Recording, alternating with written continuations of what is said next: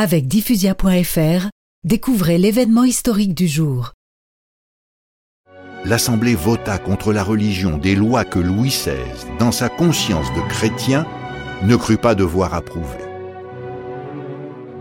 Ne se sentant plus libre, il voulut quitter Paris avec sa famille. Et une nuit, il partit en carrosse des Tuileries.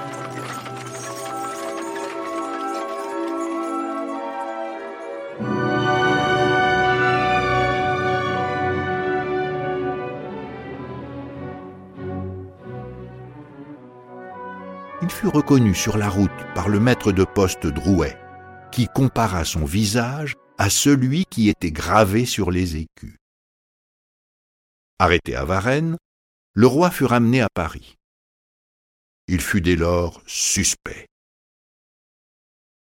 Les révolutionnaires enragés, qu'on appelait les Jacobins, et qui en voulaient autant à l'Église et aux prêtres qu'à la royauté, commencèrent à demander sa déchéance.